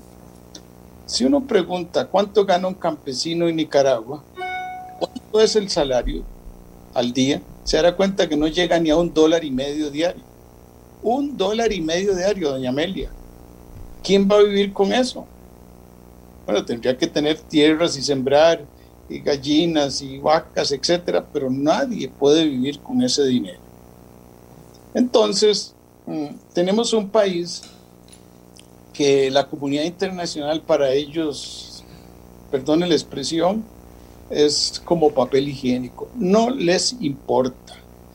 Ahora recientemente 60 países lo condenaron, tampoco le importa. Daniel Ortega tiene sus objetivos claramente establecidos. Entonces, ese país, toda esa corriente migratoria que está expulsando de pobres, por supuesto que han contribuido y contribuyen mucho a Costa Rica. Hacen mal algunos costarricenses en tener xenofobia con, con los hermanos nicaragüenses cuando aquí son los que nos ayudan como guachimanes, todas las lecherías, porque una lechería se ordeña dos veces al día, se ordeña sábados y domingos y se levantan a las 3 de la mañana. Eh, las fincas de café, las fincas de piña, la corta de la caña, o sea que aquí nicaragüense contribuye mucho a la economía como contribuyen los latinoamericanos a los Estados Unidos. O sea, son claves en nuestra economía. Pero lo que tenemos es un límite de capacidad. Tenemos un límite porque eh, en un territorio tan importante como Nicaragua, ubicado en la zona más conflictiva de América Latina, que es el corredor del tráfico de drogas, de drogas perdón, hacia los Estados Unidos, según el Buró de Lucha contra el Narcotráfico de los Estados Unidos, por aquí pasa alrededor del 90. Ellos dicen que el 88%. Entonces, si aquí pasa casi alrededor del 90% por, el, por la vía aérea, por la vía terrestre y, y marítima, se cree y se calcula por expertos que se queda el 10% de la droga. Entonces, si en un periodo de dos o tres años se capturaron 700 toneladas de cocaína, y si capturamos eso, quiere decir que por aquí pasaron más de 7 mil toneladas que fueron a dar a Estados Unidos. Entonces, esto definitivamente eh, no ha sido bien ponderado porque la estrategia que se ha usado para combatir el narcotráfico es militarizar las fuerzas y eso no ha dado resultado. Entonces, los cárteles mexicanos y también nacionales de acá le pagan a las personas con droga. Si a ustedes le están pagando con droga, ¿qué hacen los muchachos? ¿Qué hacen las personas que reciben ese pago? O los señores, hey, venden droga. Entonces en Costa Rica, en Centroamérica, en Nicaragua, se ha desarrollado un narcomenudeo gigantesco. Claro, llegando a niveles como el caso de El Salvador, de familias de delincuentes de más de 60 mil personas. Pero cuando un país como Nicaragua eh, se ríe de la comunidad internacional, donde dice que solo hay 256 muertos por COVID y Costa Rica 4.600, 4.600 nosotros, y Panamá 6.000 y resto, y así Honduras, un país que antes de la pandemia tenía un nivel de pobreza del 58 y ahora de andar alrededor del 70. ¿Es o no, genera o no un caos a Costa Rica? Por supuesto, por supuesto. Somos el país más solidario internacionalmente. Tenemos 35 mil nicaragüenses nacionalizados, están incorporados a nuestra vida, reciben las becas de FONAVE en la escuela o becas de Avancemos también, hacen un aporte eh, muy significativo. Voy a citar un ejemplo que me llamó mucho la atención. La comunidad binacional más grande nuestra, o sea que, es costarricense y otra nacionalidad nicaragüenses, es la Carpio, donde viven 35 mil personas. Ahí en la escuela, cuando es el día del himno nacional, cantan el himno de Nicaragua y el himno de Costa Rica para educar a los niños desde pequeño en saber reconocer los valores patrios de los diferentes países. Y lógicamente, pues este señor Ortega explotó cuando hizo los conflictos con Costa Rica un falso nacionalismo. Si hay alguien antinacionalista, es Daniel Ortega porque eso de masacrar y perseguir, ahora que escuchaba el programa suyo, la propaganda, eh, la pauta publicitaria educativa de no persecución eh, a, los que tienen diferentes preferencias sexuales, en Nicaragua eso no existe. Ahí hay una represión sistemática y hasta lo denunció el cardenal. Como un acto terrorista se quemaron varias iglesias y hasta la catedral. Me refiero al cardenal Leopoldo Brenes tienen una fobia a todo lo que es eh, LTGBI en la práctica y un odio al que piense diferente. En Nicaragua no hay derecho a disentir políticamente y eso no lo puede tolerar los demás países. ¿Por qué? Porque nosotros somos comunidades que estamos globalizados, somos seres humanos con valores que se han declarado universales a mí me ha llamado la atención cómo eh, no lo han acusado definitivamente de crímenes de guerra, porque eso que hizo en el 2018 es muy grave. Yo les citaba que un campesino no llega ni a dos dólares, pero vaya a ver los salarios de los coroneles. Claro. Cuando él llegó en el 2017, inmediatamente paró la pensión. Así lo tenía planeado el detalle. Paró la pensión de los cuadros militares y políticos que tenía y los puso a trabajar en la gestión pública, pensionados y recibían salario. Claro, yo sé que la lealtad no es por principio ni por valores, sino por dinero, o sea, porque les pagan. Y así todo, casi todo el aparato gubernamental tiene que guardar silencio a los atropellos con la población. Costa Rica no puede solo en este problema, no puede en este problema solo. Nosotros tenemos que definitivamente eh, fortalecer nuestro servicio de inteligencia bien tecnológicamente. Tenemos países amigos que debemos de, de reanudar las relaciones, me refiero a Israel, Inglaterra, Alemania, Estados Unidos, Colombia. ¿Por qué? Porque nos interesa un país que tenga seguridad.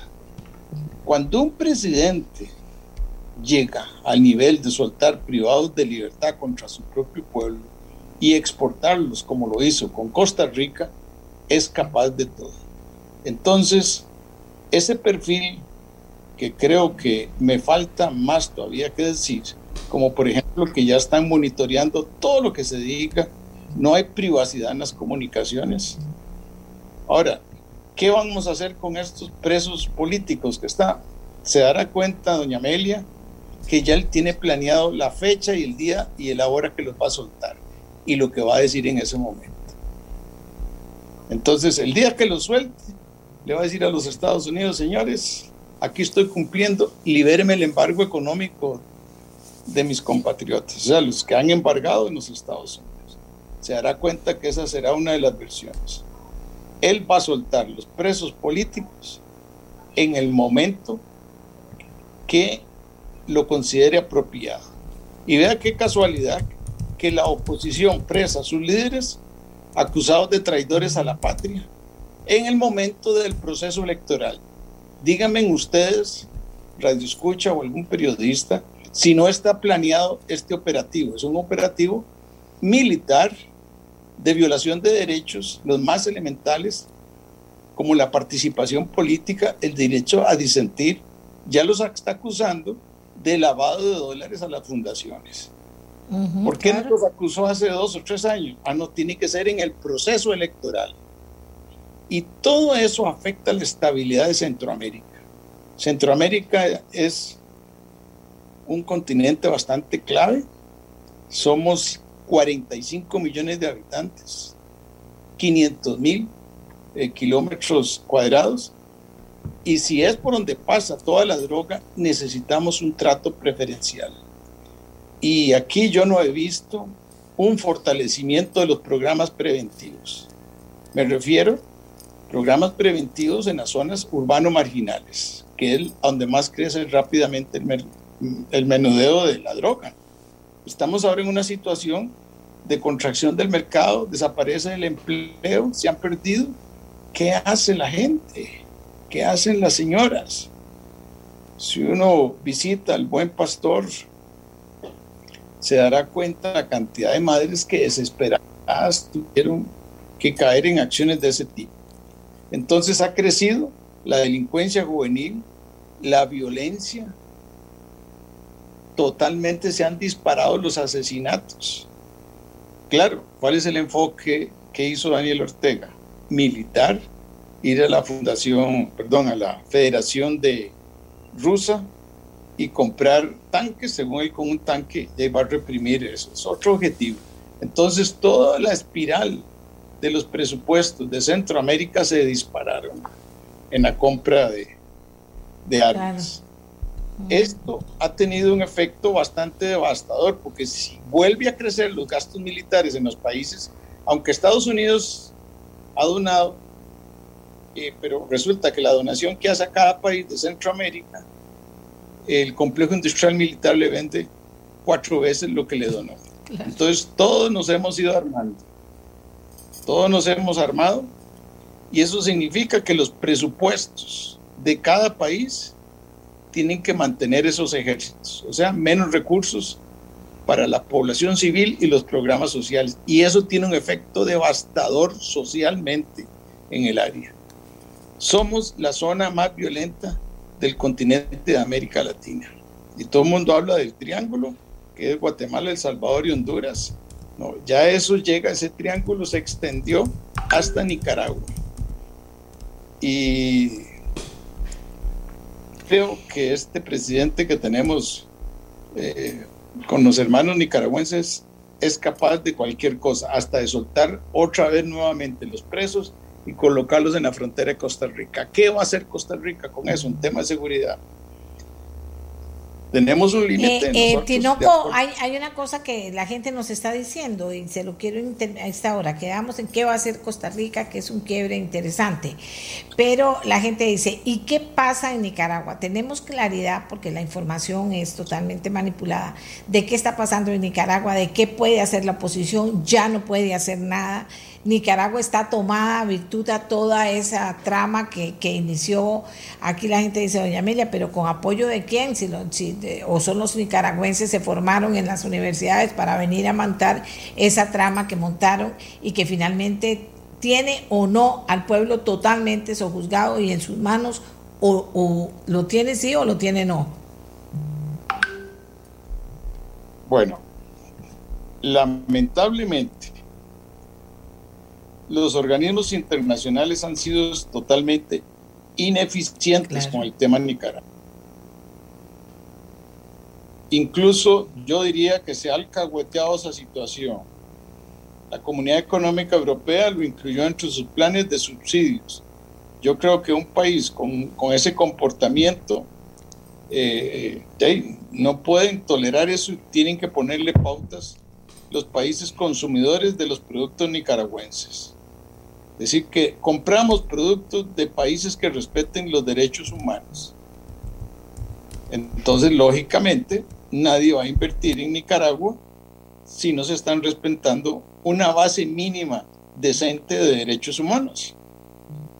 Eh, la comunidad internacional no puede seguir tolerando eso, y más los Estados Unidos, que es el principal consumidor de drogas. Hay un dato que han señalado de que si Pablo Escobar se ganaba 5 mil millones de dólares, ¿cuánto se puede ganar entre un clan de militares amparados por un presidente? ¿Cuál sería la diferencia entre Noriega y Daniel Ortega? Conste que no estoy proponiendo eh, una intervención armada. Estoy proponiendo una intervención que tenga otra naturaleza, que es, por ejemplo, en el tráfico de mercancías y definitivamente, pues, eh, es inconcebible al nivel que llegó Nicaragua. Inconcebible. Y sí creo que debe ser acusado a una corte por delitos que son crímenes de guerra.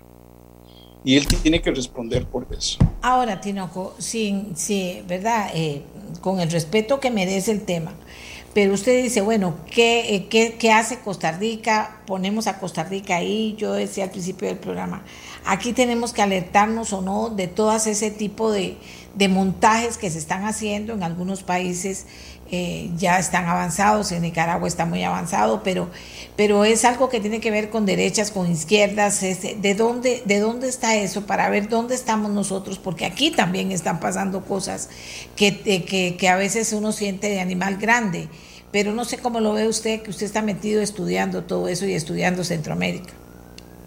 Bueno, yo, yo creo que tenemos que tener un espíritu patriota yo, por ejemplo, con, mis compañeros que compartí la lucha contra el narcotráfico, y voy a decir nombres, Elizabeth Fonseca, eh, Marín, eh, José Joaquín, Elías del PAC, eh, hasta con el mismo Merino, que en paz descanse, un amigo querido, este, en esta lucha lo que interesa es el país. Aquí no puede haber oportunismos de color nosotros necesitamos programas preventivos en las comunidades urbanas marginales. ¿Por qué? Porque tenemos 700 tugurios. Ahora imagínense en Nicaragua cómo está. Claro, yo sé que en esos tugurios viven muchos eh, emigrantes nicaragüenses, pero no podemos tratarlos como gueto, o sea, separarlos. Tenemos que hacer lo que se hace en Colombia, lo que se ha hecho en Sudáfrica, en Brasil. Esto no lo inventó Federico Tinoco, ni lo ha inventado ningún experto de aquí. Ya estos programas han funcionado.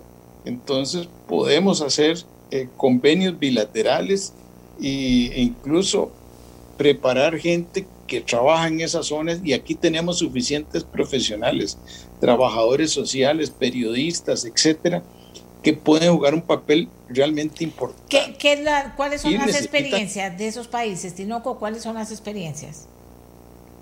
La experiencia, por ejemplo, digamos en Sudáfrica. Yo tuve la oportunidad de estar en Sudáfrica. Entonces, por ejemplo, las madres que han tenido estos problemas, se les ha ayudado a formar talleres de capacitación, en hacer vasijas de barro, en hacer cosas para los turistas. Una zona que pierda la seguridad ya pierde el turismo. Entonces, eh, esas comunidades, por ejemplo, fabrican bolas de béisbol, eh, bolas de deporte. Ah, es muy importante eh, la experiencia que ellos desarrollaron, como hay tanta pasión por el fútbol, entonces un chiquito que está en la calle, eh, doña Amelia le dice, bueno, usted va a entrar a la escuela de la carne y usted va a formar parte del equipo de fútbol. Aquí está su camiseta, aquí está sus tacos, quiere hacer esto.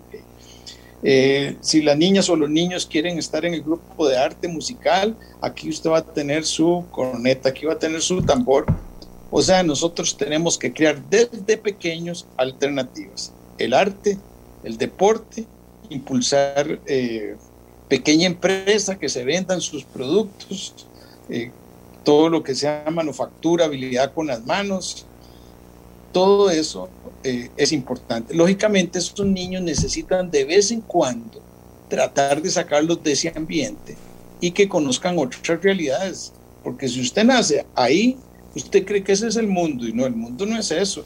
No es posible que nosotros tengamos ya 30 eh, años de tener los cuadros a, a, 200 metros de la escuela de Luis Demetrio Tinoco, ¿verdad? No, nosotros tenemos que crear alternativas para esos sectores. Incluir, claro. Y necesitamos personas que si están en el IMAS, por lo menos conozcan esos lugares, pero en hecho, en la práctica. Eh, y las universidades deben de volcarse a esas comunidades. A veces sale un montón de tesis que no tienen que ver con la realidad. Y usted encuentra profesionales en derecho, por ejemplo, que no saben jurídicamente cómo erradicar un tugurio, pero sí saben de otras cosas. Entonces hay que entrarle integralmente, Amelia, a eso. Bueno, aquí me dice la gente, eh, aquí me dice Luis Chávez de Heredia, doña Amelia, no podemos negar el apoyo a los Ortega por, por parte del Estado de Costa Rica. Si no nos plantamos, ya nos hubieran metido, ya hubiéramos tenido una representante allá en Nicaragua, lo cual es inadmisible. Les dimos luz, doña Amelia, luz verde para que se llevaran todo el oro que tenemos, que contaminaran el ambiente, pero los, le seguimos dando luz verde y no pasa nada. Eso ha sido tan importante para Nicaragua. Eh, yo eh, coincido parcialmente con, con, lo que dice el señor de Heredia Luis. Yo soy del criterio de que nosotros teníamos que tener un embajador con alta capacidad y alta capacidad en este tipo de problemas y tener ahí un servicio de inteligencia, cuadros observadores que van a prever todo y darle una importancia a la Embajada de Nicaragua como se merece. ¿Por qué? Porque es un país que está a la par de nosotros y estamos en una zona clara.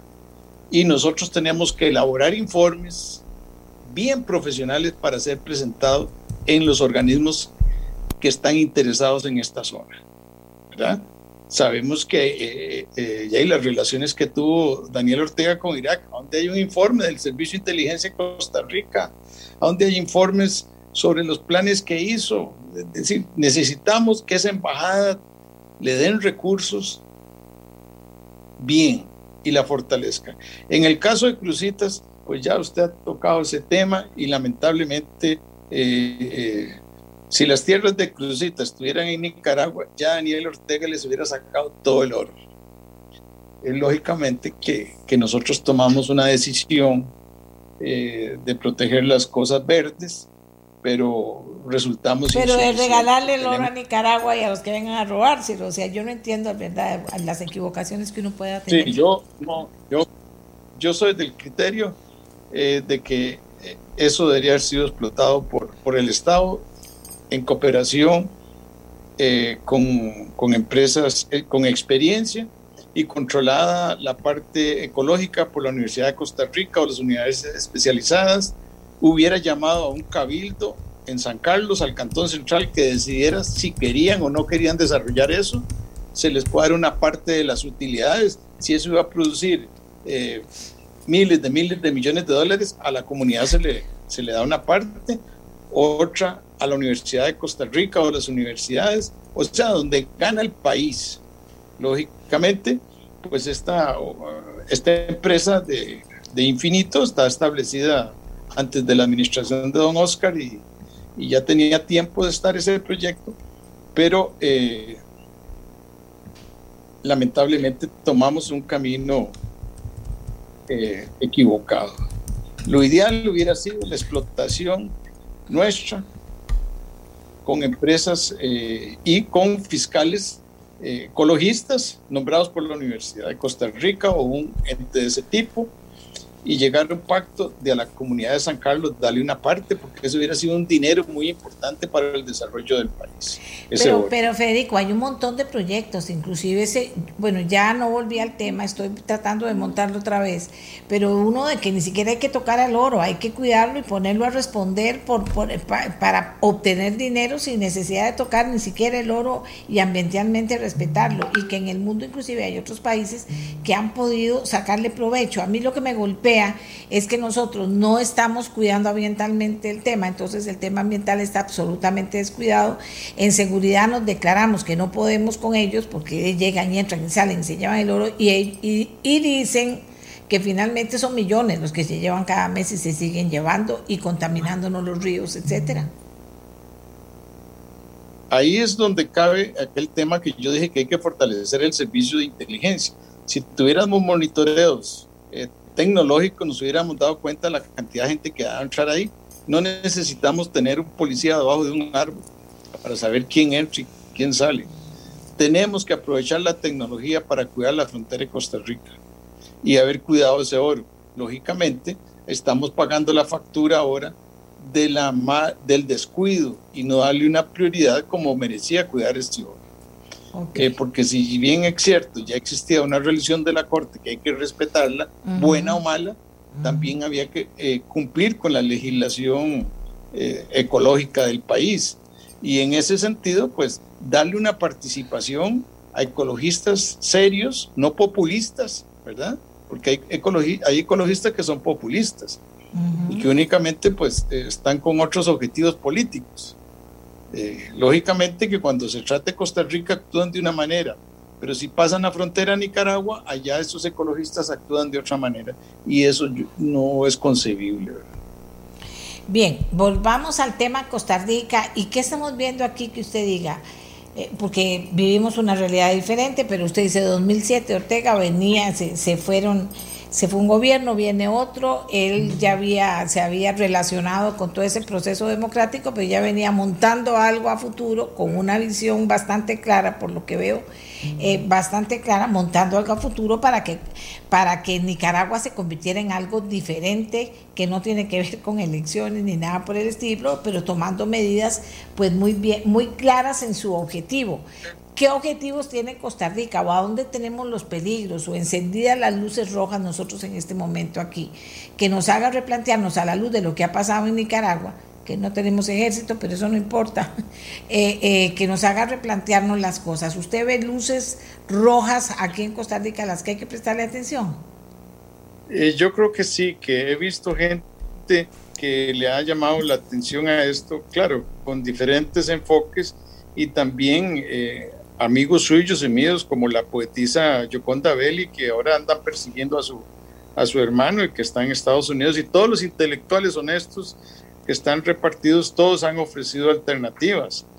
y de esas alternativas, por ejemplo, eh, una que me llamó la atención, que es don Sergio Ramírez, eh, que usted lo conoce bien. Claro, todos dice que, que necesita que Nicaragua necesita para salir de la dictadura una rebelión desarmada.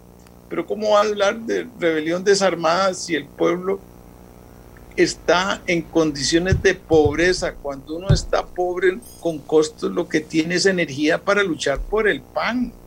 Y aquí hay empresas bananeras que les han dado trabajo y gracias a Dios tienen ese sustento. Usted va a la zona de Limón y encuentra claro, ya hay parejas ticos nicaragüenses chiquitos, costarricenses chiquitos nicaragüenses que son hermanitos. Entonces uno no puede hacer guetos. Yo, yo, por ejemplo, me siento orgulloso de que en el hospital de niños atienda a un niño nicaragüense y que y todos los que estén en cama UCI ojalá se recuperen pronto. Es decir, Costa Rica es ejemplo en eso. Y aquí yo he visto médicos que si no atienden a un nicaragüense se ponen bravos, porque tienen esa sensibilidad. Pero usted véalo como la excelente profesional que es usted periodista, cómo han tratado a sus colegas. No permiten el derecho a la libertad de expresión. Entonces a nosotros lo que nos toca es montar un equipo profesional que le ponga tiempo a esto y plantee alternativas internacionales y nacionales. No podemos hacer que si no nos gusta algo, a ah, nos traemos la embajadora. A mí me parece es un simplismo, con todo respeto. Un simplismo y una salida simplista a un problema de tan grandes dimensiones. Nosotros necesitamos una respuesta coherente de acuerdo a nuestros valores. Y por ejemplo, tampoco podemos cerrar la frontera y parar la, la, la, la empresa privada costarricense y todo lo que aquí se Exacto. y que aquí se le facilite.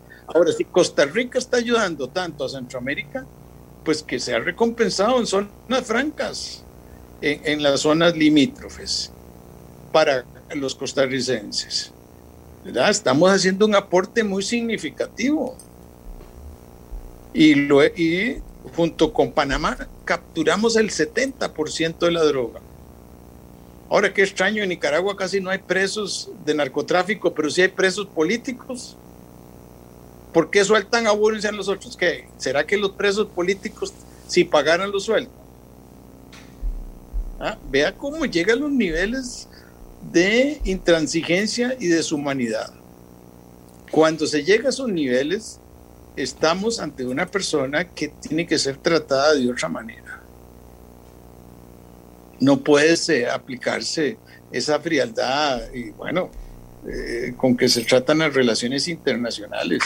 Eh, yo, yo pues aplaudo esos 60 países que piden la liberación de los presos, pero si no lo liberan, ¿qué vamos a hacer? Sí, no podemos. Y después el Buró de Narcotráfico de los Estados Unidos creo que se ha quedado corto. No hay una supervisión en detalle de que a dónde van a dar los millones de narcotráfico que capturan.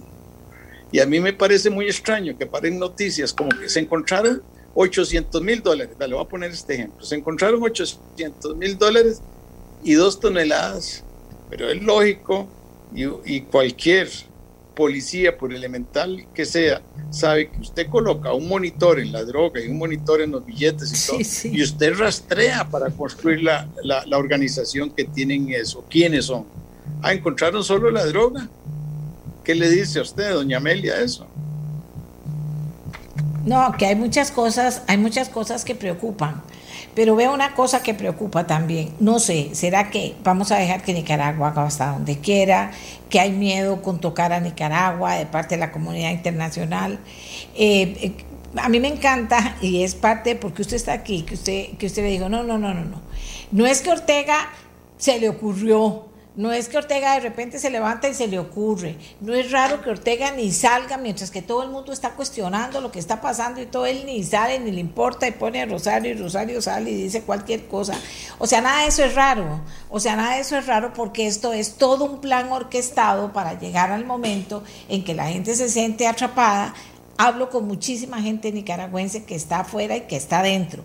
Y nos dice, nosotros no queremos derramar más sangre, nosotros no queremos hacer eso, pero nosotros eh, le pedimos a la comunidad internacional que nos apoye. Hay muchas formas de los países apoyar a esta gente, pero finalmente esta gente, ¿qué futuro tiene más que exilarse en otros países?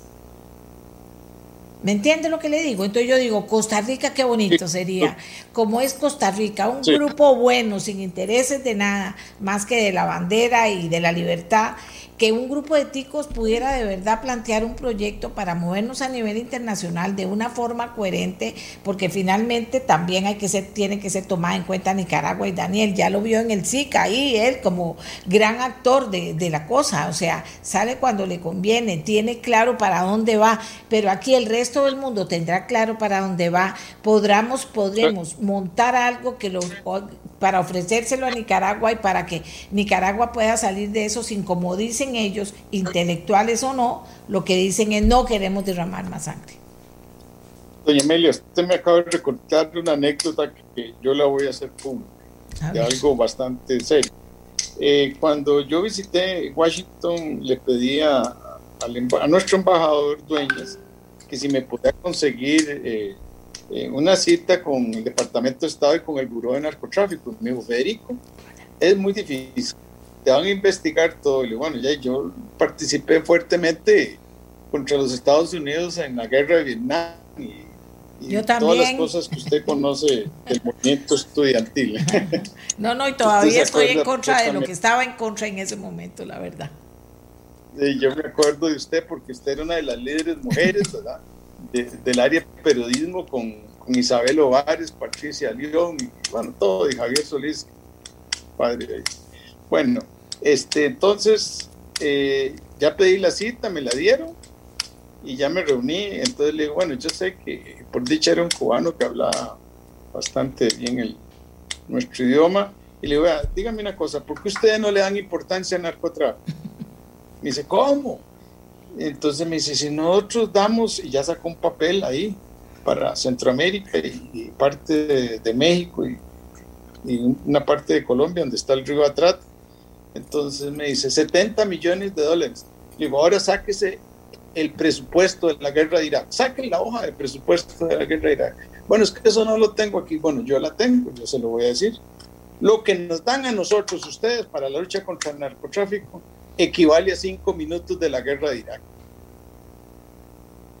Y se quedó. Y bueno, que dicha que esta conversación es grabada para que los senadores eh, de los Estados Unidos interesados en el tema narcotráfico, y yo espero que el nuevo presidente lo tenga entre su agenda, porque para estudiar el tema de migración tiene que ver las condiciones de miseria que tenemos aquí, y el narcomenudeo y el crecimiento de la violencia, y que nos están metiendo permanentemente ventas de armas en todos los ejércitos centroamericanos. Y todavía por Nicaragua que se va a comprarlos a, a Rusia, que no los compra, sino que se los dan a ciertos beneficios, ¿verdad? Entonces, eh, es un tema donde nosotros necesitamos un lobby fuerte, un lobby un embajador que esté en esta línea, y si no está en esta línea, poner los gerentes internacionales a trabajar esto. Porque eh, es una, nada ganamos nosotros dando becas de FONAVE y avancemos en las comunidades pobres. Y ahora que restringieron el derecho a la vivienda de interés social, este ministro de Hacienda que le puso candado al Bambi, nada ganamos nosotros. Si, eh, si nuestra juventud desde pequeño no le creamos el incentivo, el deporte, la cultura, el periodismo, valores, etc. Entonces ahí es donde tenemos que hacer un esfuerzo, una educación diferenciada para esos sectores y eh, dar la lucha en el narcotráfico también no solamente eh, represivo o, de esa manera, sino que eh, tiene que existir prevención. Y la otro tema, que ya es muy largo, es si las cárceles están rehabilitando a los presos. Claro que no. Ese es un, Ese es un temazo. Eso es para cinco programas. Qué horror. Usted que tiene liderazgo, que tiene una audiencia, tiene un alto rating, o sea, una alta eh, gente que la sigue, que le escuche, que le pone atención, y casi todos los políticos que yo conozco le contestan el teléfono a su programa, y si no lo contesta, pues ahí queda eh, en tarjeta amarilla, y si no contesta, le saca la roja, eso me parece bien, tiene que haber rendimiento de cuentas, ¿verdad? Este, y aclaraciones al pueblo de Costa Rica, ¿verdad? Gracias por darme la oportunidad. No, no, no, no. Hay, eh, hay, temas que quedan pendientes. Yo sé que usted es una persona eh, eh, que conoce, pero además que se compromete y que está preocupado, estuvo preocupado cuando estuvo en la Asamblea Legislativa, está preocupado por lo que está pasando. El tema de narcotráfico es un temazo y a veces uno dice, bueno, se está tocando como si no fuera nada o escucha gente que, por ejemplo, fue a estudiar a Limón o a trabajar a Limón y que dice, doña Amelia, usted no tiene idea, ahí hay lugares que le dicen, usted de aquí en adelante no entre, cuidado entre esa finca o a la otra, no entre por aquí, porque ahí ya sabe que no se puede entrar, porque ahí entra y sale la droga y pasa todo lo que pasa. Y la gente no tiene que poner a cuidar, aunque seguro si tienen gente armada allá adentro, sino que la gente no pasa y respeta. Y la gente sale asustadísima y dice, no, yo no vuelvo a Limón, por ejemplo. Y así hablan de otros lugares en que uno dice, bueno, ¿qué papel jugamos nosotros aquí adentro? ¿Podemos o no podemos? No sé, pero es interesante que Estados Unidos lo tomara en cuenta o es que Estados Unidos dice, bueno, dejemos ahí que pase cualquier cosa, porque usted tiene toda la razón. Eh, el último eslabón de la cadena son ellos y deberían ser los más preocupados en apoyarnos en lo que fuera. Para, para, poder hacer lo que podamos hacer. Pero también está no solamente eso, Tinoco, también es muy importante, muy importante que a nivel de Cancillería, a nivel de personas que estudiaron ciencias políticas, a nivel de líderes en entender la situación internacional, en Costa Rica hemos ido perdiendo eso, aunque tenemos muy buena imagen, ¿verdad? Eso, eso también hay que aprovecharlo. Pero que se puedan hacer grupos de estudio importantes, fundamentales y cancilleres que escuchen a los que más saben y montar algo donde Costa Rica se oiga y no que vamos de rodada, ahí vamos de rodada nosotros.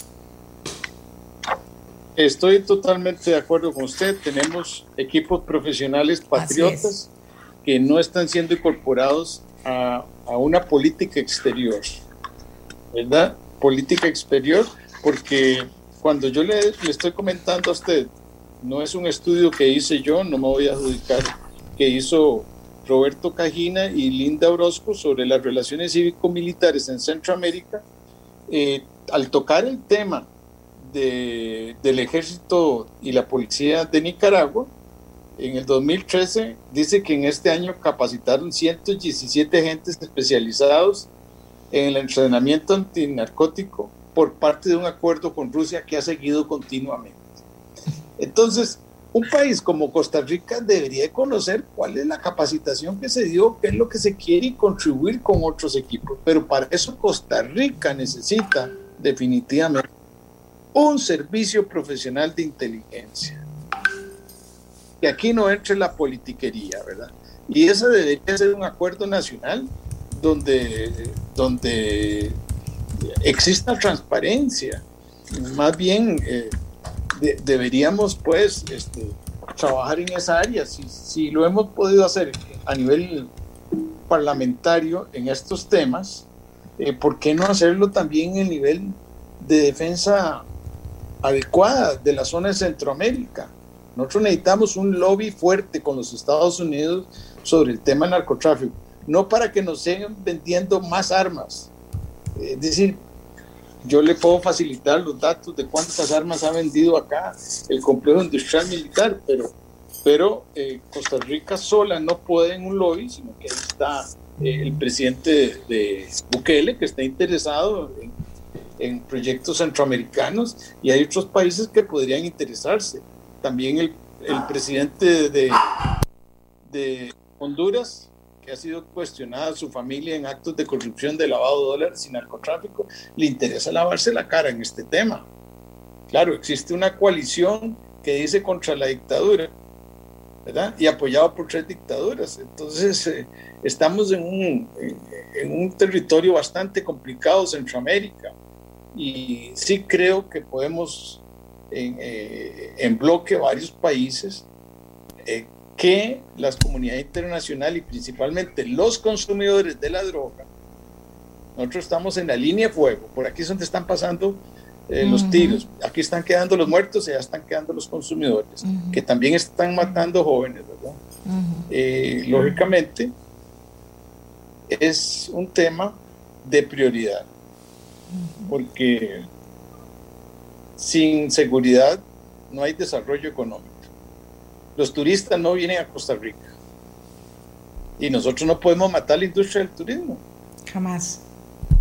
Por más que haya ideas ahí. Se nos acabó el tiempo, don Federico. Qué buena conversación, la verdad.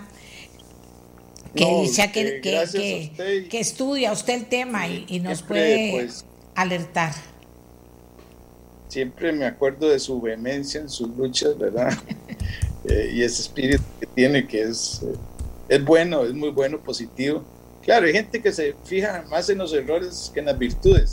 Yo prefiero ver, ver el bosque y ver las virtudes de las personas que están buscando defectos.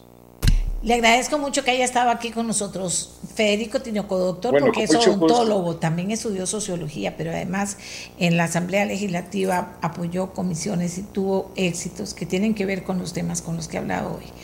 Hacemos una pausa, nos falta un corte comercial pequeñito todavía y nos encontramos mañana viernes de nuevo. Muchas gracias a Tinoco. Este programa fue una producción de Radio Monumental.